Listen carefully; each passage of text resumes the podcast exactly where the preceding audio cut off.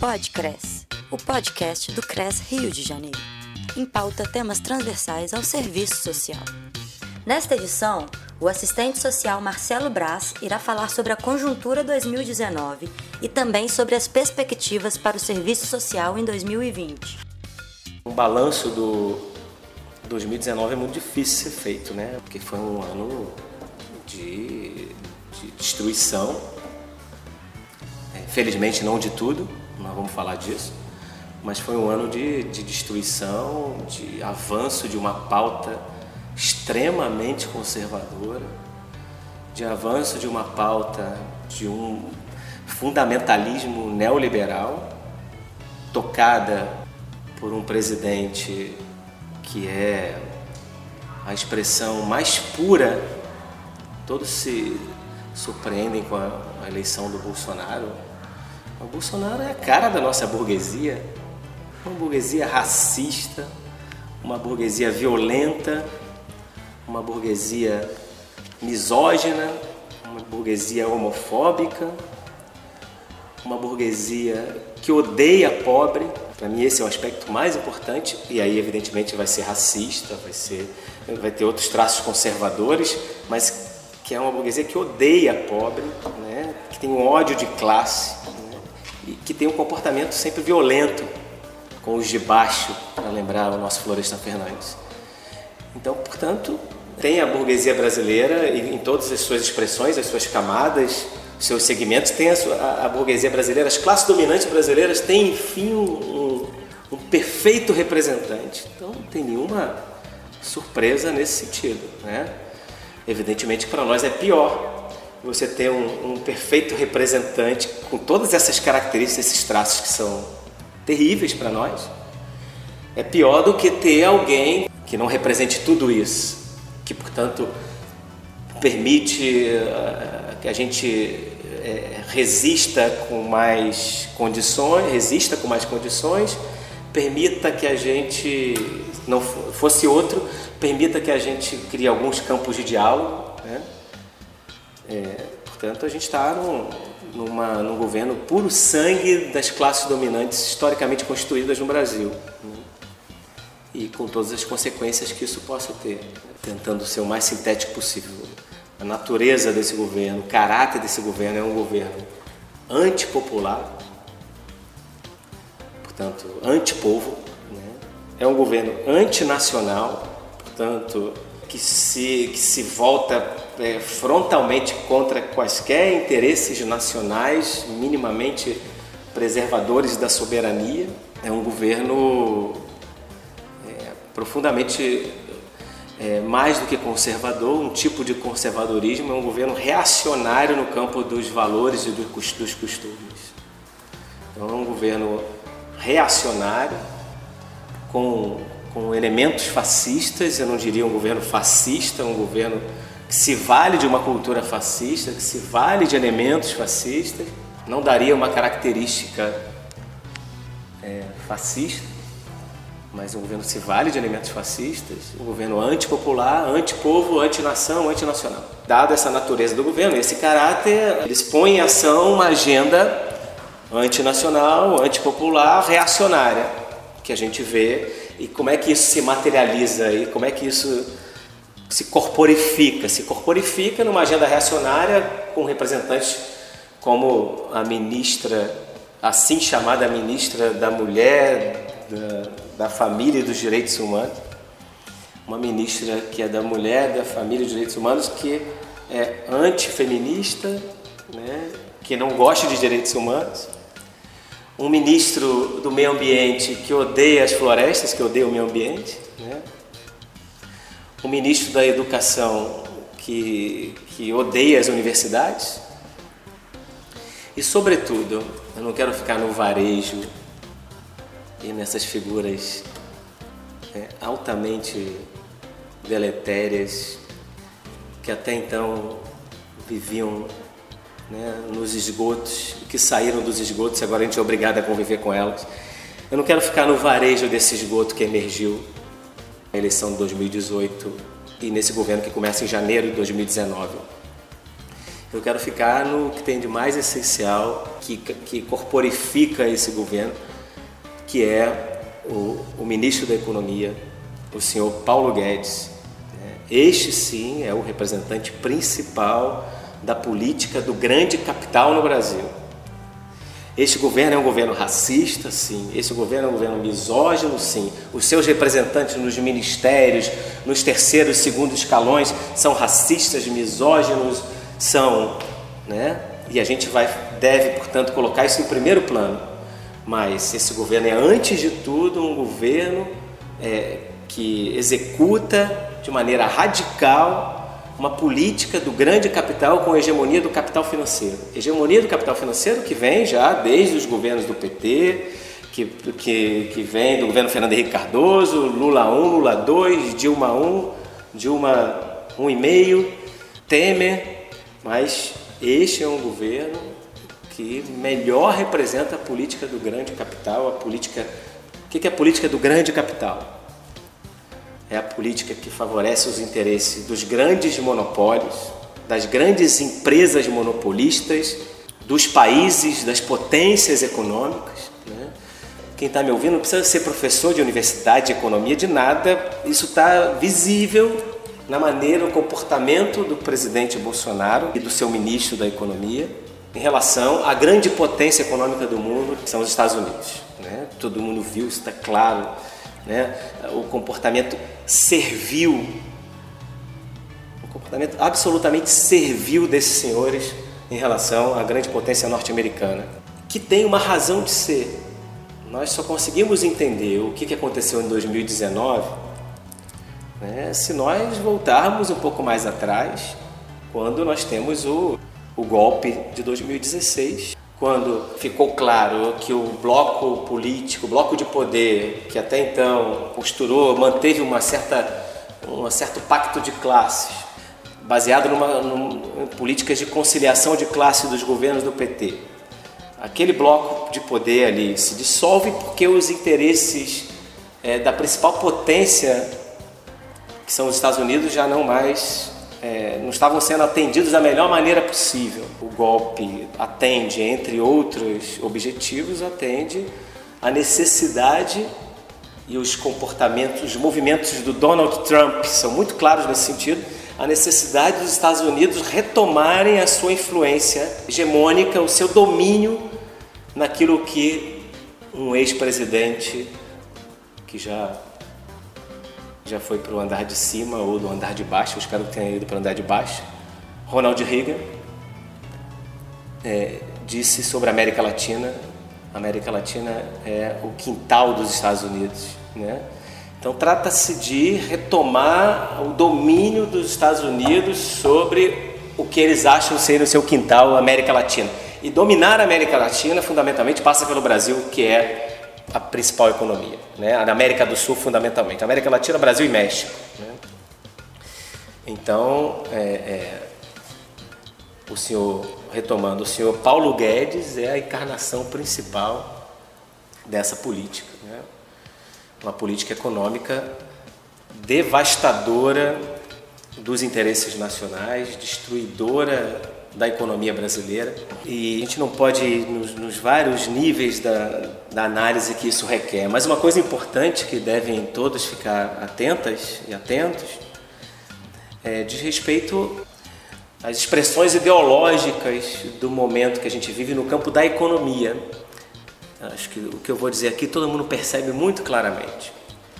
Infelizmente, nós temos hoje no Brasil uma narrativa é, é, é, ideológica, principalmente expressa principalmente nos grandes meios de comunicação, nos seus colunistas, nos seus articulistas, nos seus jornalistas, nas suas matérias, uma narrativa ideológica que no campo da economia legitima amplamente essa política destruidora dos interesses nacionais. E aí o que, que isso significa na prática para o povo brasileiro? E para as assistentes sociais em particular. Significa o que a gente está vendo. O maior culpado não é o Crivella, aqui no Rio de Janeiro. O Crivella é isso que a gente está vendo. Né? O Crivella agora no final do ano já está com passagem comprada para passar o Réveillon em Miami. Enquanto que o povo brasileiro, o povo carioca, enquanto que as mulheres, os homens, os jovens estão morrendo, morrendo literalmente no, no, nas instituições de saúde, nos postos de saúde, nos hospitais municipais. Mas o principal não é o Crivella nesse sentido. O principal, é isso que eu quero que fique registrado, é uma hegemonia no campo ideológico que nos faz aceitar, claro que para quem está me ouvindo aqui, ninguém aceita isso, estou falando que isso é, é, é hegemônico no Brasil e no Rio de Janeiro não é diferente, já há muitos anos, desde Fernando Henrique Cardoso, continuou com os governos do PT e agora está mais radicalizado, que é essa, essa é, missa em torno da, da, nossa subserviência, em torno do, do, do controle dos gastos. Né? E eu dizia, a consequência prática para o povo brasileiro e para as assistentes sociais que lidam diretamente com os seus usuários e usuárias é, é calamidade é, pública das instituições, é, degradação dos serviços públicos em geral, falta de recursos mínimos, piora das condições de trabalho. É, o senhor Michel Temer né, é, aprovou a, a PEC do teto dos gastos sociais, essa é, eu deixei isso por último, pra, porque essa PEC dos gastos sociais, bem chamada a PEC do fim do mundo, né? ela é a expressão maior disso que eu estou tentando dizer aqui para todas, nessa conversa rápida, ela é a expressão maior dessa, dessa hegemonia ideológica no pensamento econômico. Ela é a expressão maior. Se essa PEC não for derrubada, nós estamos apenas no segundo ano dela. Se essa PEC não for derrubada, se ela durar mesmo 20 anos, em que não pode aumentar os gastos públicos, apenas repõe a inflação, nós, nós teremos um país de zumbis, não é só de miseráveis, não. Um país morto, um país destruído, as cenas que a gente está vendo aqui no Rio de Janeiro, não é só no Rio de Janeiro, em outras cidades, outros estados. O Rio de Janeiro aqui está tendo uma, uma, uma repercussão maior por conta da, da briga particular da senhora Rede Globo com a Record, portanto com o Crivella. A Globo não está mostrando nada que não é realidade, mas isso, o que a Globo mostra se torna amplificado, parece que é uma realidade maior do que de fato é. Mas em, várias capitais, a realidade concreta é essa. Nós faremos um país se nós não revertermos no curto, médio prazo essa ampla hegemonia ideológica desse pensamento econômico. Vejam vocês que eu não estou falando de transformação social, não estou falando de, de mudar o mundo, de fazer revolução, que é tudo que eu gostaria de fazer, que fique claro. Estou falando que temos um combate aí a priori que, que, que tem a ver com, com as condições mínimas para a gente fazer política, inclusive. Nós faremos um país de zumbis, um país morto. É, porque não terá mais recursos se esses 20 anos. É, vai ser, vai ser o descalabro da saúde, vai ser o colapso da educação, vai ser o colapso da, da vida urbana das grandes cidades, né? uma piora drástica das condições de vida do povo brasileiro. De modo muito geral, é, é, é Bolsonaro, o governo Bolsonaro é, não, não, não quer, não reconhece nenhuma instância mediadora é, oriunda da sociedade civil. Para ele isso não, não existe. Né? O Estado brasileiro, tentando de modo geral, né, para poder compreender de modo geral essas duas perdas importantes, uma né, em relação à, à política sobre drogas e a formação do Conselho Nacional de Política sobre Drogas, e, e, e, a exclusão dos representantes da sociedade civil, que é um retrocesso enorme. E outra em relação ao INSS é, é, e, e, a extinção do serviço social no INSS. O Estado brasileiro, acho que como a gente pode é, enquadrar esses retrocessos numa análise mais geral, é, a gente pode pensar assim: o Estado brasileiro que se ergueu com a Constituição Federal de 88 é um Estado brasileiro que, que a, apontou para um futuro minimamente civilizado do, da sociedade brasileira. Estou pensando especificamente o capítulo da ordem social que institui direitos sociais inéditos. Do ponto de vista do capítulo da ordem social da Constituição Federal de 88, nós temos um avanço eh, historicamente inédito na história do Brasil. Que, só para ter uma ideia, as assistentes sociais conhecem isso né, muito bem, é, porque isso, isso, isso é uma autoimagem nossa. Nós não, não nos reconhecemos como assistentes sociais sem, sem isso, sem esse Estado, sem esse, essa arquitetura do Estado brasileiro que saiu de 88. Só para você ter uma ideia, de 1990 em diante, é, nós foi criado o Estatuto da Criança e do Adolescente, o ECA, em 1990. Foi criada a, a Política Nacional de Saúde, que, que nos deu o SUS, o Sistema Único de Saúde. Foi criada é, é, em 90, em 1990, os dois. Em 1993, a LOAS, a Lei Orgânica da Assistência Social. Esse Estado brasileiro está sendo atacado. Essa arquitetura do Estado brasileiro que saiu de 88 está sendo atacada. É muita conversa daí, mas eu vou resumir num, numa coisa, numa, numa expressão forte, que é uma expressão da nata do pensamento burguês atual e histórico. Eu me refiro a um homem que é o último signatário ainda vivo do AI-5. Quero que fique claro esse ainda vivo todos os outros já morreram, se chama senhor Delfim Neto. Conhece, né?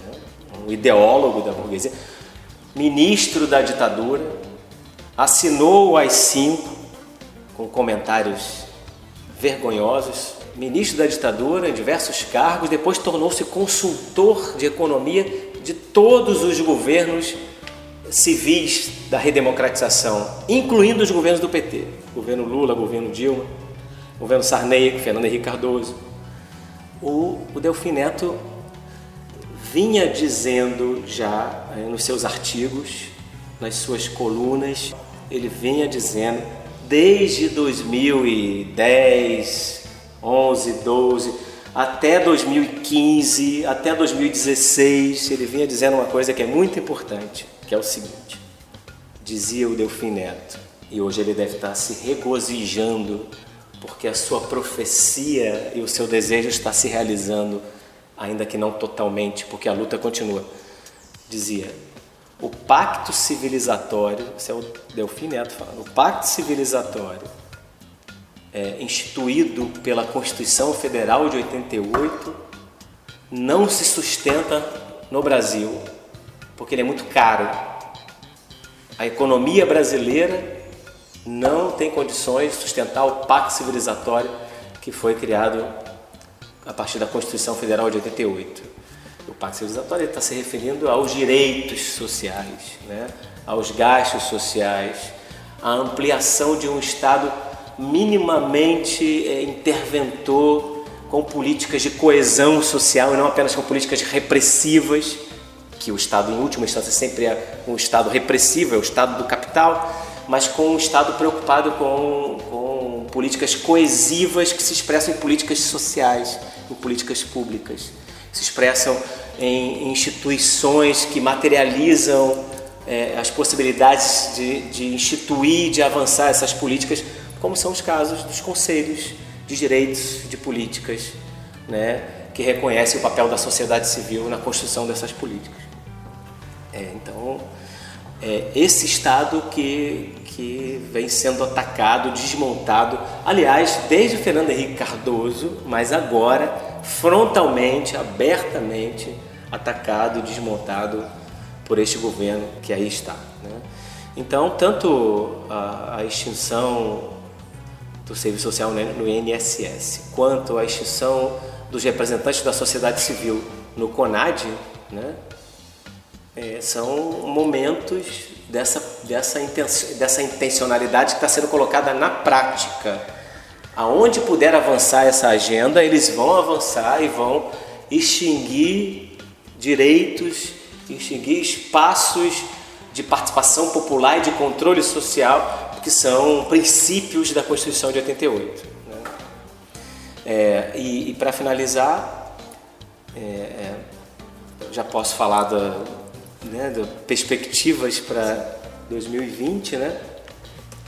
É, a gente pode incluir nas perspectivas para 2020 essa grande conquista da categoria do conjunto Cefes-CRES, das suas entidades, que foi a, a, a lei que institui a psicologia e o serviço social na rede pública de ensino. Então, acho que isso está no campo da, da, da, conquista possível nesse ano terrível de 2019, mas que aponta para perspectivas, né, em primeiro lugar, de ampliação do mercado de trabalho, em segundo lugar, de, de, de uma resistência no campo profissional, uma resistência que vai se dar no campo da divisão sociotécnica do trabalho, no campo da prática profissional, porque se nós tivermos assistentes sociais aí na. Eh, quanto mais melhor, quanto mais se ampliar, quanto mais essa lei entrar na prática, melhor. Se tivermos assistentes sociais nas, na rede pública de ensino da educação brasileira, é, é, aonde tiver assistentes sociais, estando eles imbuídos do nosso projeto ético-político, nós vamos estar ali na fronteira do combate a, a a, essas, a, a profecia do Delfim Neto, que é de esvaziar é, os elementos de participação popular, de controle social, de universalidade que foram instituídos com a Constituição de 88. Portanto, essa conquista é um, uma pedra no sapato da burguesia brasileira, não tenho dúvida disso, as assistentes sociais. E para 2020 como um todo, eu tenho dito o seguinte: desde 2015 a gente vem dizendo, ah, eu espero que acabe logo 2015, porque esse ano foi terrível. Veio 2016 e foi muito pior, que veio o golpe, e aí todo mundo em 2016, lá naquelas festas do final do ano, que termine 2016, o ano do golpe, que foi, foi terrível. Veio 2017, Temer, veio a PEC dos gastos, do teto dos gastos sociais, veio a reforma trabalhista e todo mundo dizia que passe 2017 que foi terrível e veio 2018 e conseguiu piorar, porque foi eleito essa coisa horrorosa que é estar na presidência em 2018 e terminou em 2018, todo mundo termina 2018, vamos chegar a 2019. Então eu prefiro não fazer brindes nenhum, esperando que 2019 termine, porque foi péssimo, porque é, na verdade significa dizer o seguinte: nós temos que estar preparado se ninguém tá, se alguém ainda não está calejado o que vem acontecendo no Brasil desde 2016, que fique de imediato. Senão vai adoecer mentalmente, vários companheiros e companheiras estão adoecendo, vai entrar em depressão, ou vai se juntar aos coxinhas que estão lá em Portugal, em Miami, vai fugir do país. Não é para fugir do país, né? não é para adoecer, é para cair na realidade, uma realidade que é péssima, sem dúvida nenhuma, mas uma realidade que é contraditória. Então eu quero terminar dizendo o seguinte: é, o povo brasileiro já passou por uma ditadura muito pior do que isso que está aí. O povo brasileiro já passou por uma ditadura. Nós derrotamos a ditadura.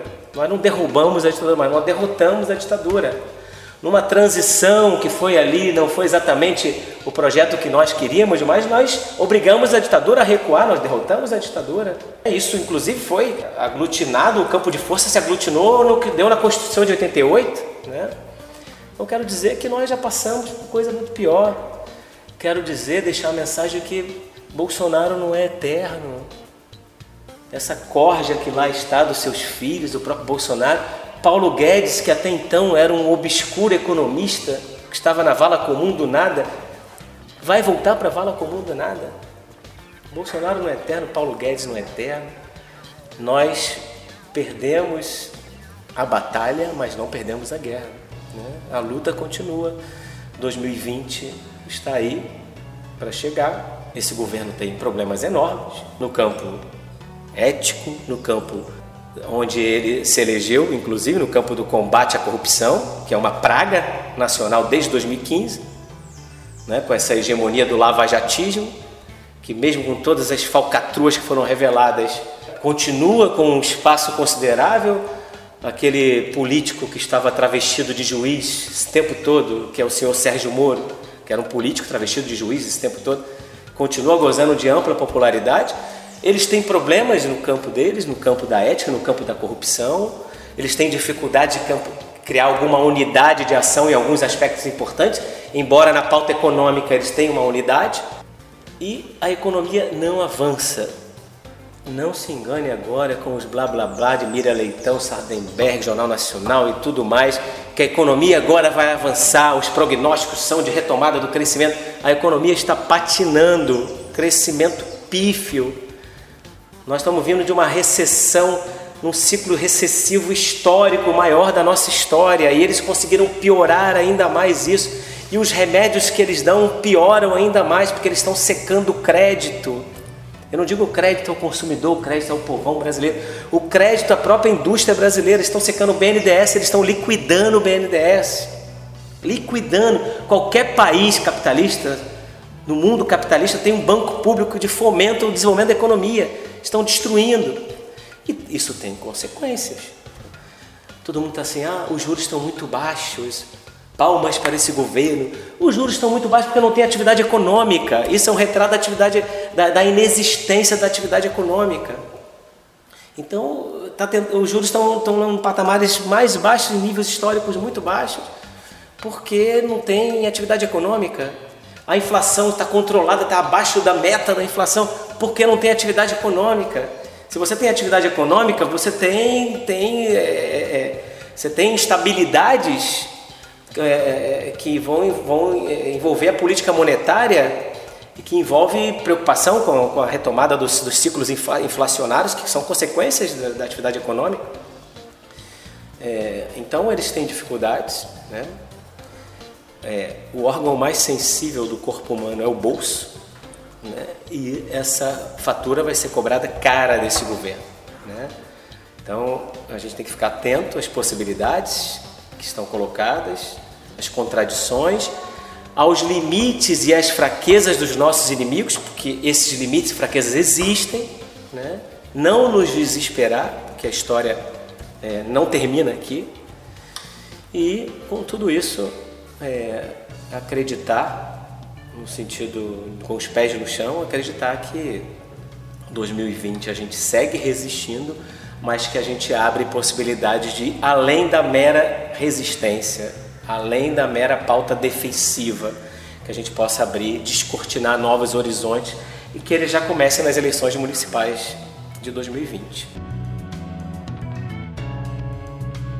Pode Cresce, o podcast do Cres Rio de Janeiro.